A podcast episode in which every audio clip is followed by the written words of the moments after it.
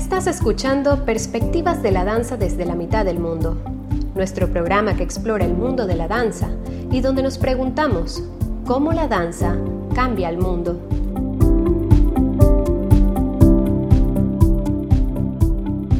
Hola y bienvenidos a Perspectivas de la Danza desde la mitad del mundo. Yo soy Max Miclur y me acompaña, como siempre, Cindy Cantos. Hola y bienvenidos a un episodio más de nuestro podcast. Queremos mandarle, como siempre, un saludazo a Jessica. Todavía no puede reintegrarse porque está cuidando de, Benjamín, pero pronto, pronto nos acompañará y estará de vuelta.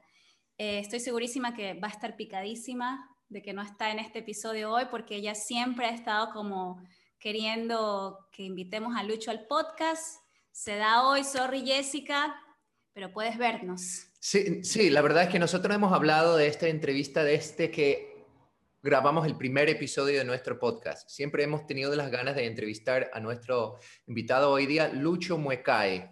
Eh, extendemos la bienvenida ahorita, Lucho. Gracias por acompañarnos en este episodio.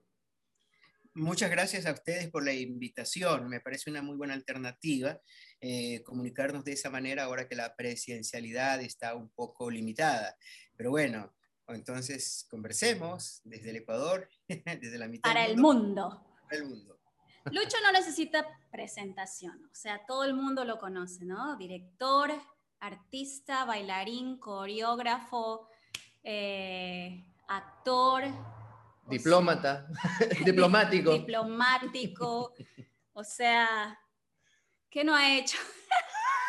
Titiritero, clown, no sé. Oye, ¿quién es Mafalda? Es Mafalda, sí. Y bueno, cuando conversábamos con Max eh, de esto, ¿qué podemos hablar con Lucho? Porque con Lucho puedes conversar de un montón de cosas. Es un ser humano lleno de tanta experiencia, tanta, tanto conocimiento, o sea, tan sabio. Tenemos los dos y yo más que nada una historia larguísima con Lucho en, en, en la danza, en las artes. Y y bueno, este, para mí es, siempre increíble poder conversar con él. Y entonces decíamos con Max, conversemos de los procesos coreográficos, partiendo un poco de procesos coreográficos donde nosotros hemos estado. Y una pregunta que siempre nos surge es, ¿cómo hace Lucho para montar coreografías con artistas, bailarines de diferente nivel, o sea que tienen una experiencia en danza. Claro, no solo el nivel, es la experiencia, que tiene la como gente. bailando un año y gente bailando 10 años y los ves en el escenario. Gente que tiene más experiencia con el teatro, otras personas que tienen más experiencia con hasta eh, la danza de la calle, en el caso de Tomás, ¿te acuerdas? Claro, entonces siempre logra combinar estos bailarines y, la pregunta es, ¿cómo lo haces? Porque yo me volvería loca, o sea, es como que... ¡ah! Bueno, este, a ver, depende del momento, de depende del momento, de la circunstancia, depende de la obra también. Por ejemplo, eh, yo monté muchas obras en el proceso formativo de, de, estudiantes, no solamente en la Casa de la Cultura, cuando yo era director de la Casa de la Cultura, donde surgieron piezas como, por ejemplo, Tiempo de Aceitunas, que era una, una danza con la cual los maestros se unían a los estudiantes, ¿ya? Ahí podríamos estar hablando obviamente de dos niveles, a los estudiantes que estaban egresando del, del, sistema. O luego en Sarao, que de repente teníamos una interacción de personas que entraban, salían, eh, eh, eh, conformaban un nuevo, un nuevo curso, ¿ya? Y ahí lo importante es, uno, yo pienso que lo, yo tenía una gran capacidad de observación, que yo creo que es una de las características que debe tener un coreógrafo, un director, este, ya un bailarín, un artista en general, para ver obviamente las condiciones, eh, no solamente físicas, corporales de, la, persona, sino aquellas que pudiesen coincidir o pudiesen alcanzar un personaje, porque mis danzas siempre son de, personajes, ¿no? independientemente que solo se esté hablando del movimiento, por ejemplo, ¿no? Pero siempre el movimiento en sí tiene una propuesta que ya se vuelve, eh, el, bailarín se vuelve un personaje en escena, obviamente, un rol que, que, que, actúa e interactúa. Entonces yo observaba mucho, obviamente, a veces había que hacerlo, porque no había de otras, o sea, forma parte de los procesos educativos, de los procesos de, educativos en, danza, sobre todo en los momentos en donde empezamos, empezamos con la danza contemporánea y teníamos que obviamente inventar casi todo, ¿no?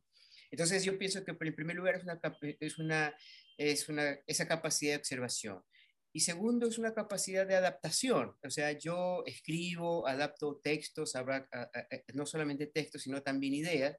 Y el asunto es como adaptar la idea a ciertas circunstancias del elenco que tienes y, y exigirla, exigirla, eh, eh, llegar a niveles de exigencia, pero no de tal manera que no puedan cumplirlas. ¿sí? pero sí que tienen obviamente que, eh, sí que se convierta en un, reto para que lo, puedan hacer, ¿sí?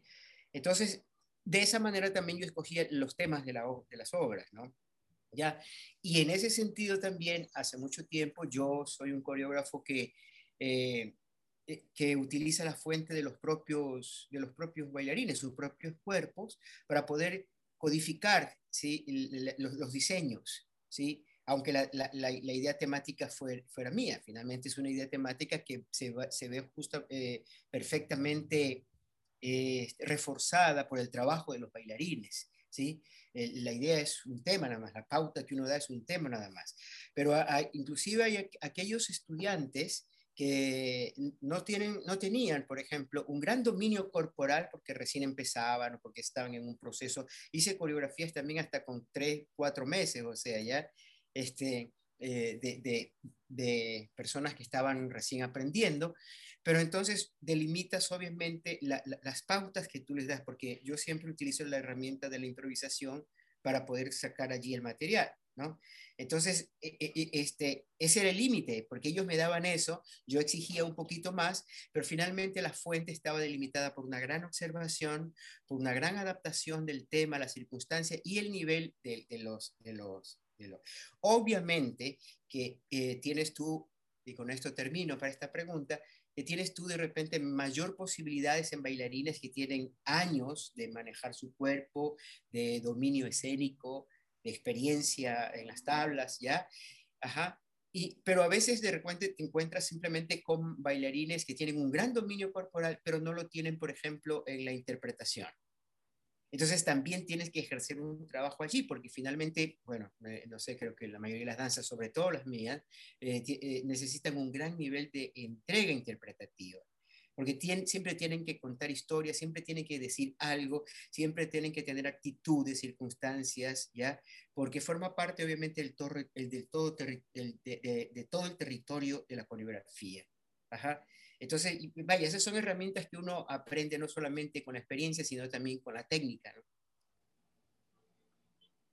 Parece ser como una realidad de, y, me puedes decir qué opinas de esto, pero parece ser como una realidad de trabajar como coreógrafo en Guayaquil y en Ecuador. O sea, eh, siempre te topas con artistas de, de muchas experiencias distintas, de trayectorias distintas. A diferencia de trabajar, por ejemplo, con una compañía eh, tal que todos manejan un mismo lenguaje, que todos tienen como los mismos recursos y herramientas dentro de su caja de herramientas. En Guayaquil es trabajar con una variedad de personas. O sea, con lo que hay por necesidad, por necesidad.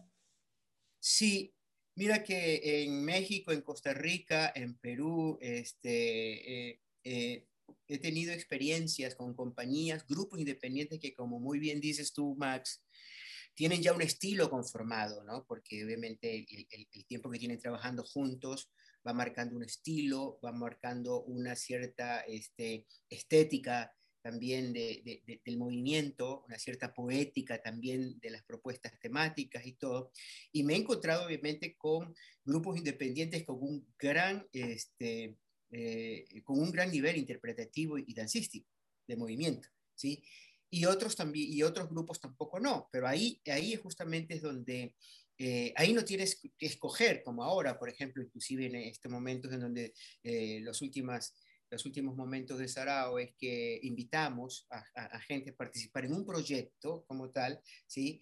Y bueno, ahí tienes obviamente gente que viene, que ha sido parte de Sarao, que tiene experiencia en, en otros lugares, sabes de, lo que están haciendo, eh, el nivel de preparación.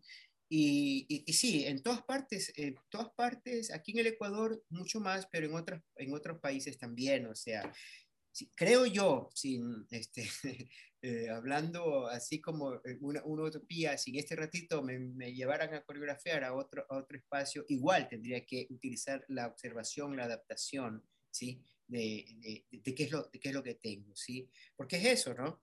A veces se, se, tiene grandes condiciones, a veces medianas, pequeñas o grandes eh, calidades interpretativas y, y, y, y, otras veces no. Sin embargo, en Sarao, en el periodo de Sarao, como nuestro sistema abarcaba obviamente clases de mucha interpretación y, y, Cindy pues es una, un, claro ejemplo de ella, de ello, de ello, se desarrollaba, se desarrollaba tanto la calidad, este, la calidad interpretativa del movimiento como la calidad interpretativa de, lo, de la teatralidad que debe tener una coreografía. Una coreografía. Entonces, porque nosotros buscábamos siempre un bailarín intérprete integral. Em, el, el, perfil de, del, no quiero decirlo, bueno, lo voy a decir porque igual estamos aquí entre panitas y conversamos. Un, dilo, perfil, dilo, Ideal, un perfil ideal de bailarín para las coreografías de Lucho Muecay em, tendría que tener pues un poco de entrenamiento en, en improvisación, en interpretación, danza contemporánea. ¿Te ha tocado en algún rato ir a una compañía de ballet, pura ballet, donde vas y llevas danza teatro? ¿Cómo partes de esos cuerpos que están con un lenguaje totalmente distinto y de repente tienes que como poner tu sello ahí, ¿no? No, no sé si, si, bueno, por ahí un poco tuvimos esa experiencia con Noche Transfigurada en Enavant, que estaban, estábamos, bueno, pues recién Max y yo llegando y dando danza contemporánea, pero no tienen un entrenamiento muy eh, extenso, la experiencia en interpretación, en teatro del movimiento. ¿Cómo fue trabajar con, con ellos? O si tienes otro ejemplo así donde tocó ir a una compañía de cero, que no conocías a nadie y hacían, por ejemplo, ballet, una cosa así. Sí, yo la tuve inclusive en los años cuando yo estaba egresando de la Escuela de Danza Contemporánea de Limba. Es decir, los egresados teníamos obviamente, eh, teníamos obviamente que cumplir un requisito de interactuar con las otras escuelas. Entonces tenías la escuela de, danza contemporánea y también tenías la, la, escuela de ballet y tenías la escuela de folclore, ¿ya? Entonces, los que, estábamos, los que estábamos egresando de la escuela teníamos que hacer coreografías, pero a veces obviamente las hacíamos con el elemento contemporáneo de nuestra propia escuela. Pero, este, pero Tania Álvarez, que era la directora, combinaba obviamente las escuelas. Entonces te encontrabas tú con cuerpos eh, diseñados y establecidos en el ballet, con todo lo que eso implica, ¿no? Y entonces, donde tienen inclusive cierta teatralidad, yo no digo que mejor o, peor, sino que tienen una teatralidad, ¿verdad? Y, y, viceversa, ¿no? Las escuelas. O sea, entonces yo escogí ballet justamente porque folclore creo que era, era mucho más fácil. Entonces yo escogí coreografiar este, a cuatro bailarinas, cuatro bailarinas que tienen un excelente nivel de movimiento en ballet. Entonces fue como mi primer reto y como me costó bastante, me costó, me gustó mucho, pero este, finalmente quedó, quedó, este, quedó un trabajo muy bien hecho porque donde yo ejercí más presión fue justamente en la interpretación en la interpretación. Es decir, que sacaran aquella actitud con la, cual con la cual tendrían que representar cada movimiento, porque yo les preguntaba, ¿qué estás diciendo aquí? Y me respondían. Entonces yo le decía, a esta respuesta le corresponde también, obviamente, un nivel de interpretación, porque hay algo que decir. Si tú me lo dices a mí, ya con palabras, lo que tenemos que hacer es trasladarlo al movimiento para que el público lo vea desde el lenguaje de, de la danza, ¿no? ¿Sí? Y con la coreografía de Max, eh, eh, eh, es cierto, por ejemplo, este, la coreografía Max de, de, en Avant, que fue una experiencia también muy enriquecedora para mí, ya venía yo de una danza que estaba ya prácticamente hecha, con un, con, un estilo, ¿sí? yo no digo que, que, que, tan, tan clásico, sino eh, que tenía combinaciones de lo de, neoclásico, de lo contemporáneo, ya, o sea, tenía una, eh, ya, pero lo que le faltaba, o sea, lo que le faltaba o mejor dicho, donde había que enfatizar era justamente en, esta conversación, en esta, en esta ida y vuelta de preguntas y respuestas que uno tiene con el bailarín. ¿Qué estás queriendo decir? Dímelo. Y si estás diciendo eso, ¿por qué no lo enfatizas así? Vamos, ponlo así.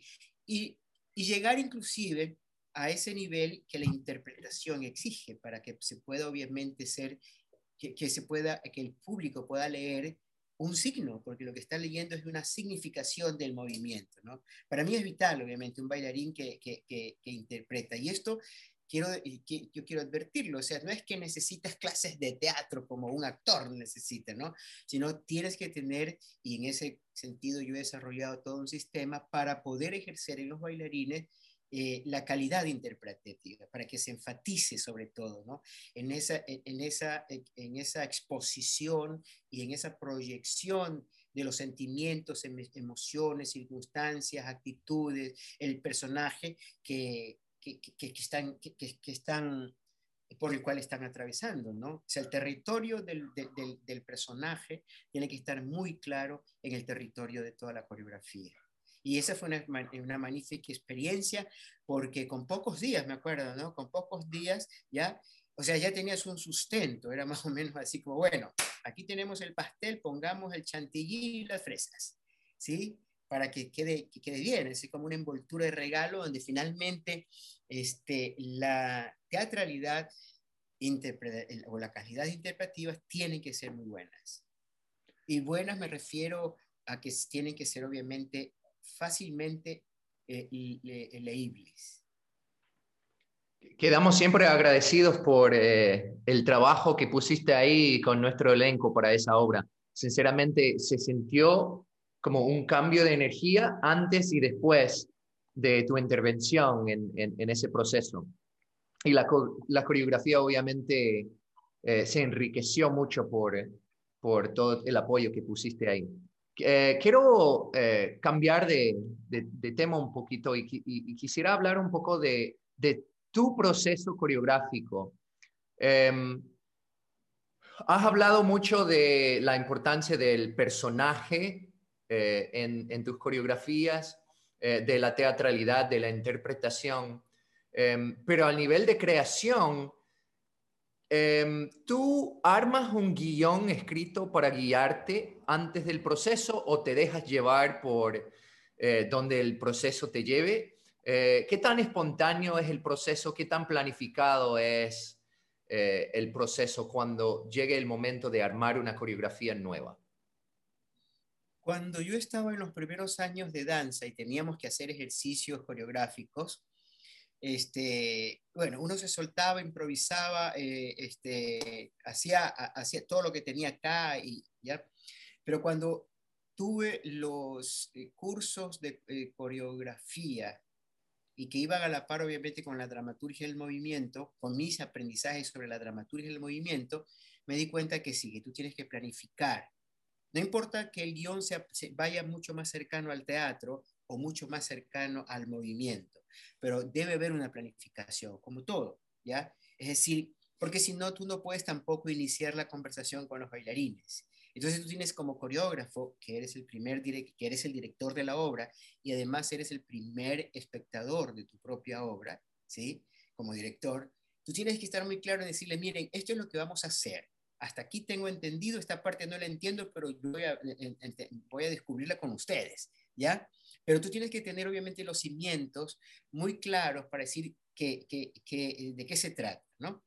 Y hay muchas obras, las, algunas coreografías de las cuales Cindy obviamente se recordará, tienen que ver con eso. Entonces, donde pesa mucho el aspecto, eh, por ejemplo, sociopolítico. Y no digo político, obviamente, por una tendencia política, sino como un servicio que la danza también da para, para, eh, para este, demostrar una identidad particular, por ejemplo, como en Húmedas Trinitarias en donde tú demostrabas obviamente carencias de una población eh, eh, polifuncional, poli, este, eh, plural, de diferentes, de diferentes provincias, con escasez, en un periodo de, en un periodo de hastío y todo lo demás. Entonces tú tienes que estar muy claro de esas, de, esa, de esas referencias para poder trabajarlas con los bailarines y también del espacio que estás utilizando. Porque si bien es, cierto, el espacio puede ser bastante imaginario y solamente sugerido por efectos de la luz y qué sé yo, ¿ya? En el, en el trabajo del, del, del, bailarín tiene que estar muy claro quién es, qué es lo que estás haciendo y como tú mencionaste hace un rato, qué energías tiene que utilizar, ¿sí? ¿Sí? Este, y también el espacio que está, que está utilizando. ¿sí? Aunque no tengas ninguna escenografía o aunque utilices objetos o, telas o, inclusive la música para significar aquello. Pero yo creo que sí, cada coreografía tiene su propia planificación, su propia dramaturgia, porque si no hay una dramaturgia, no hay un blanco y negro para poder partir de, de allí. De la... A veces sí, hay coreógrafos que lo tienen todo acá y es maravilloso, pero si tú obviamente apuntas todo, escribes, y bueno, eso se puede llamar obviamente un libreto, un guion o una planificación, este, eh, tú tienes que conversar con los, con, los bailarines y luego se vuelve tu, tu cuaderno de dirección. ¿Sí? Porque ibas apuntando muchas cosas, ibas diciendo, vas apuntando, es como un diario, ¿no? Para mí, eh, para mí es como una bitácora, ¿no? Entonces nos lanzamos al mar, pero tenemos una bitácora por la cual hacia allá vamos, hacia allá vamos. Vamos a ir a un continente o vamos a, y, vamos a llegar directamente o vamos a ir de isla en isla, ¿sí? O vamos a pasar por, aguas muy calmas o vamos a encontrarnos con mar de, de, sargazo, ¿ya? Y si, y si es posible, pasamos por el Triángulo de las Bermudas, pero sabemos todos por, por dónde vamos. O sea, vaya, la metáfora sirva porque tú eres el capitán del barco y, tienes que decir por dónde, hacia dónde y por dónde y cómo vamos. Es eso, un, libreto es eso. Y, y, te pasa algunas veces o te ha pasado que vas apuntándote hacia una isla por, una isla, por decir, y terminas aterrizando en todo un continente. Quiere decir que eh, tienes una idea acerca de lo que la obra va a ser de antemano, con el guion, con, con el trabajo de dramaturgia, pero de ahí, a medida que va avanzando el proceso, que, que vas apuntando en tu diario, tu, tu, bitácora, te das cuenta que no, que, que esta coreografía, que esta obra em, no va a terminar siendo lo que originalmente planificaste. no sé si me hago entender. por supuesto, me, me, ocurrió a mí con Civilizatoria, que luego es el nombre de un conversatorio pero donde está, por ejemplo, Húmedas Trinidad, yo quería hablar obviamente de la violencia, pero de repente la violencia como tema es una cuestión muy grande, muy, muy, muy, muy general, y de repente cuando comienzas a trabajar te das cuenta que tienes que delimitar, tienes que, eh, eh, tienes que delimitar mucho, y te das cuenta que simplemente todo aquello que piensas, planificas, o lo, aquello que reciben los bailarines te sirve simplemente para un tema. Y si está más delimitado el tema, pues vaya, la coreografía tuvo eso. Entonces yo tuve que esperar años para que la siguiente coreografía surja, se nos fue la mano, y luego este, que hablaba sobre la violencia, eh, eh, eh, la, violencia doméstica, la violencia este, generacional, y luego después este, hice este, Jugo de Amargos a Dioses, donde yo, tenía, donde yo quería escribir, donde yo quería este, 20 horas. coreografiar sobre la inmigración, que es otro tipo de violencia. Mi, computadora habla. ¿eh? Yo sí decía, ese voz, de, dónde viene? 20 horas. Se me quedo trabajando y entonces me va diciendo como, es una manera de decir, ya te tienes que ir a dormir. Entonces, este, y mira, duraron, eh, eh, el proceso duró muchos años para que, el, el, el, para que aquel, este, para que el tema de la violencia, que abarcaba muchos tipos de violencia, llegue obviamente a un, concierto final. Pero lo fuimos haciendo en, partes, ¿no? Ya hasta que se pudo, se pudo, ah, se pudo realizar ya eh, el, el, concierto como tal, que es civilizatoria, del cual también participaron ustedes. yo, parece que tú tienes una pregunta, pero una cosita más que, que em, quería pero preguntar. Pero vaya, la metáfora es la misma. A veces llegas a una isla y te das cuenta que esa isla te atrapa tanto o de la cual no puedes salir o que tienes suficiente como para poder trabajar un tema. Yo pienso, siempre le digo a mis estudiantes, delimita mejor, delimita mejor tu tema, ¿ya? Porque eso, eso, eso, eso hace que llegue eh, con mejor impacto al, espectador que cuando quieres decir mucho en, 30 minutos. Este, hablaste, dijiste hace un ratito que utilizas mucho la improvisación en el proceso. Em, de pronto es difícil, es un poco difícil describir cómo es el proceso en el momento de, trabajar con bailarines y de dirigirlos haciendo improvisación y sacar movimiento de ahí. ¿Nos puedes hablar un poquito y describir cómo es un ensayo con Lucho Muecay? Eh, ¿Cómo em, partes de una improvisación hasta llegar a una secuencia de movimiento o una escena dentro de tu obra? ¿Cómo, es el proceso dentro del ensayo? La herramienta de improvisación, la, herramienta de... Que ella me puede contar. Ah, me encantaría para saber después cómo es que lo recibió ella, pero mira, ahí también tienes que ser un coreógrafo muy cuidadoso. Porque tú puedes llegar y decirle a, a los bailarines improvisen nada más. Tienes que decir sobre qué va a ser la improvisación. Es posible que en tus apuntes, basadas en tu observación, veas otros procesos, pero eso lo tienes que dejar para después, porque tienes que también delimitar el campo de la improvisación. Entonces, tú tienes que ser, es más o menos como el teatro. Pienso que esto viene un poco de mi experiencia en el teatro. Entonces, este, dice, bueno, hoy vamos a trabajar simplemente con códigos para descubrir códigos de movimiento, ¿ya? Y son códigos de movimiento que parten, qué sé yo, sobre la tensión, distensión, sobre el uso de, de las extremidades, ¿ya? Eh, las cercanías, etcétera, etcétera. Eso tú lo puedes obviamente plantear, pero tú dices, pero estamos eh, improvisando para la búsqueda de eh, códigos de movimiento, ¿ya? Después esté muy claro, y pueden surgir de repente cosas interpretativas y que hasta te, te vayan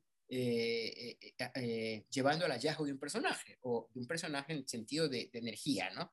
Bueno, pero tú tienes que decir, bueno, hoy vamos a trabajar un poco más en el asunto de los personajes porque esta sí tiene, si tiene esta que es mamá y este que es hijo, por ejemplo, ¿no? O esto que tiene, son ciudadanos en una calle, qué sé yo.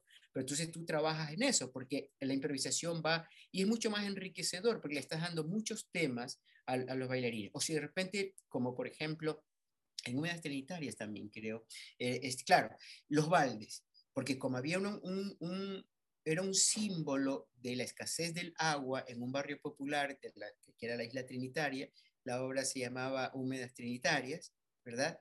Este, dijimos, bueno, vamos a improvisar sobre, sobre el, con, el, con el balde, con el balde, como un objeto. Yo me acuerdo, por ejemplo, que las sesiones eran tan enriquecedoras que finalmente los descartes fueron muchísimos más de lo que quedó en la escena. ¿Sí? Porque improvisamos, improvisamos, improvisamos, improvisamos, y esa improvisación inclusive es un muy buen método para que el bailarín suelte también, es decir, no solamente el código, sino que alrededor del código que de repente tú fijas, o es el que más te interesa, tiene alrededor una búsqueda que lo, que, lo, que, lo, que, lo, que lo integra mucho más, ¿sí? Y bueno, obviamente una, eh, la herramienta de la improvisación por ejemplo, eh, eh, cuando se trata de decir textos en escena, tiene que tener un trabajo muy específico. Porque a veces los bailarines no sabemos decir las cosas en el, en el... Y no nos los enseñan tampoco, que, debería, que deberían de decirnos, ¿no?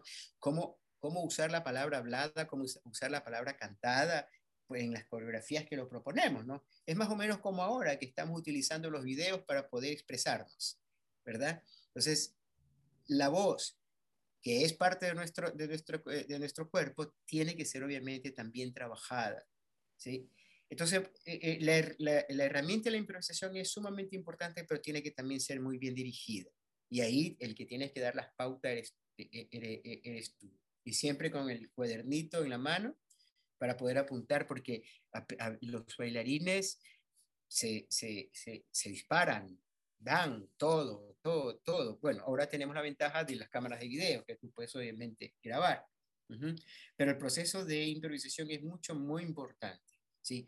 Aunque tú seas un coreógrafo que, que ya hayas trabajado en tu cuerpo los, los, este, los movimientos, ¿sí? puede ser, eso obviamente es un estilo de coreografía, pero finalmente el trabajo de improvisación tiene que darse porque es un trabajo liberador ¿sí? Porque cuando tú le dices, este es el movimiento, sí, está bien, pero de repente la, la calidad de la energía, del manejo de la energía, depende de cada, o sea, tú le puedes decir inclusive la forma del movimiento, pero no, la no, le, no puedes transmitirle la calidad de la energía, porque ese cuerpo este, finalmente es, tiene manejos de energía muy, muy, muy independientes de las del.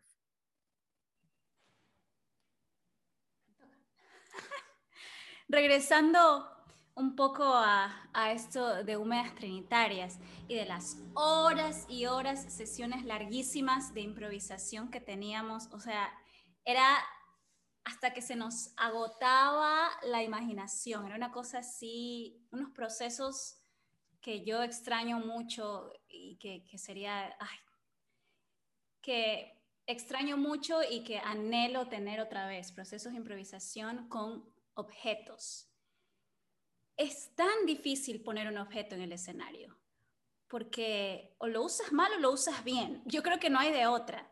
Y, y, es tan delicado porque lo usas como tal o no lo usas como tal, o cómo llegas al imaginario no solo del intérprete, sino también del que está viendo, del público, para que sepa que ese objeto está significando otra cosa. Entonces, bueno, después de todo esto que dije es ¿Cómo trabajas tú con el objeto en las coreografías, Lucho? Amortiguando tiene un montón de objetos que usa Amada. Húmedas Trinitarias tenemos objetos de principio a fin que se convierten en cosas y entonces es primero como esa fascinación tuya por el objeto y cómo haces que se conviertan en otras cosas en el escenario. Sí, mira, todo lo que sucede en el escenario, inclusive el cuerpo del bailarín, es un cuerpo expandido. Es un cuerpo, este, eh, no, no es normal. O sea, no se, se acercó para hablar de esto. No, lo que pasa es que estoy sentado y a veces paso tantas horas en la computadora que tengo que modificar la posición de la espalda. No, e, este, lo que te quiero decir es que todo aquello que sucede en el escenario por más realista que fuera o por más naturalista que, parezca, es un signo trascendido. El movimiento obviamente es, una, es, una, e, es algo trascendido del bailarín, es decir, porque tiene una poética, qué sé yo. Ya, este, y lo mismo ocurre eh, con los elementos como con los objetos y también con la iluminación sea, la iluminación está allí no solamente para, que es algo que también a mí me fascina, iluminar, eh, iluminar el escenario, ¿sí? Este, está ahí para crear obviamente también eh, signos, o sea, es imaginario que, que dice, que, que, mencionó Cindy. Entonces ya desde el, el cuerpo del bailarín es, es, no es un, podríamos decir que es un objeto trascendido, porque es el que está comunicando obviamente algo el objeto, pero el bailarín, aunque, aunque, eh, aunque se quede estático, finalmente tiene cierta cantidad y calidad de energía. Pero si tú tienes, por ejemplo, un balde o tienes una silla, dices, quien le impregna esa energía es el bailarín, es como el espacio. El espacio no existe hasta que el bailarín entre en el espacio. Y entonces ahí cobra vida, obviamente, porque si te vas para atrás, adelante, entras por izquierda, derecha, salta, te cae, te arrastra, etcétera, el espacio cobra significación. Entonces, eres, es el bailarín, es la bailarina la que le da obviamente esa significación. Y lo mismo pasa con los, con los sujetos, con las telas. Eh, a mí, a mí me, eh, me, ha pasado, obviamente, que de repente la utilería llega al final de la, del proceso creativo y, y, eso es, no hay nada que, que, ¿Por qué? Porque me moleste tanto porque el bailarín no lo ha hecho suyo. Y la energía del bailarín es, es la que llega al objeto para que se vuelva obviamente un signo también eh, dentro de la dramaturgia. ¿ya? Ajá. Y ahí es donde dice, bueno, cuando dice Cindy, o se usa bien o se usa mal, es porque no, no, es cuestión de peso, de, si lo agarras bien y todo, sino de qué cantidad de significación le estás impregnando a, a, ¿no? Ajá. Um, Queremos cerrar con una última pregunta que es un poquito más así divertido para nosotros. Ojalá para ti también. Em, y es lo siguiente. que tú tienes una carrera eh, que para nosotros, o sea, nosotros apuntamos hacia la posibilidad de tener una carrera como la, como la tuya, que has eh, ganado muchos premios, has viajado por el mundo entero, has trabajado con muchas compañías, has armado muchas coreografías, eh, sin hablar de todo lo que has hecho en, en, el mundo del teatro, ¿no? Entonces, dejando a un lado todo lo que has hecho, eh, todo lo que, lo que has logrado en tu carrera de teatro, ¿cuál es el logro que más te satisface en toda tu carrera de danza? La eterna transmisión de conocimientos. O sea, me fascina, me fascina dirigir, me, fascina, eh, bueno, me, fascina estar en el escenario también, pero hay algo que, de lo cual sí me siento bastante, muy orgulloso, es de aquellos momentos pasados, presentes y aquellos que vendrán en el futuro, de poder transmitir los conocimientos, ya sea para que se sigan o no, ya sea para que se continúen o refuten, pero, simple, pero, pero es un proceso que tiene que ver obviamente con la memoria, y no solamente con la memoria, sino también con la experiencia. Y se vuelve, por ejemplo, tu, tu, tu saber se vuelve una pregunta más en, en, entre la adquisición de los saberes de alguien nuevo. Entonces, yo, este, e, eso me ha hecho eh, eh, eh, ser un poco más modesto en mi posición, es decir, no tengo toda la verdad, transmito aquello que aprendí antes, transmito aquello que lo fui modificando con la experiencia o con los errores o con, o con los logros, pero finalmente, vaya, este es un mundo de preguntas y respuestas. Cuando tú dialogas con el bailarín, cuando dialogas con el intérprete, tienes que estar también muy atento porque en esa, en esa transmisión de conocimientos, que es una, es una vía de aprendizaje y enseñanza de ida y vuelta, ¿ya? Eh, de doble vía, a veces eres tú el que sales mucho más sorprendido. Entonces, eh, yo creo que eh, uno de mis más logros es desde que, desde que, no desde que regresé, sino que desde que comencé a dar mis primeras clases en México, en Costa Rica, y, y después ya en, en Guayaquil, donde teníamos que formar prácticamente a los bailarines de, danza contemporánea eh, con, con, Sarao, eh, el logro es ese, que, que, esa transmisión de conocimiento permitió que mucha gente, en primer lugar, se interesara. En segundo lugar, que continuara. En tercer lugar, que desistiera y que formen obviamente y que, eh, aborden sus, propuestas particulares y sus caminos diferentes. Entonces, eso, eso me llena mucho de logro. Y, y, verme de repente un poquito reflejado eh, en las personas. Listo. Lucho, muchísimas gracias. De verdad, muchísimas gracias por conversar con nosotros. Ojalá que esta no sea la única ni última oportunidad que tengamos para tenerte en este podcast. Eh, agradecerte de corazón, de parte mía, de parte de Jessica de parte de Max. Gracias. Y, y bueno, sigamos adelante. Te invito públicamente a que sigas coreografiando y me autocasteo porque quiero estar en tus coreografías. y aunque no me invites, ya estoy diciendo que yo quiero estar.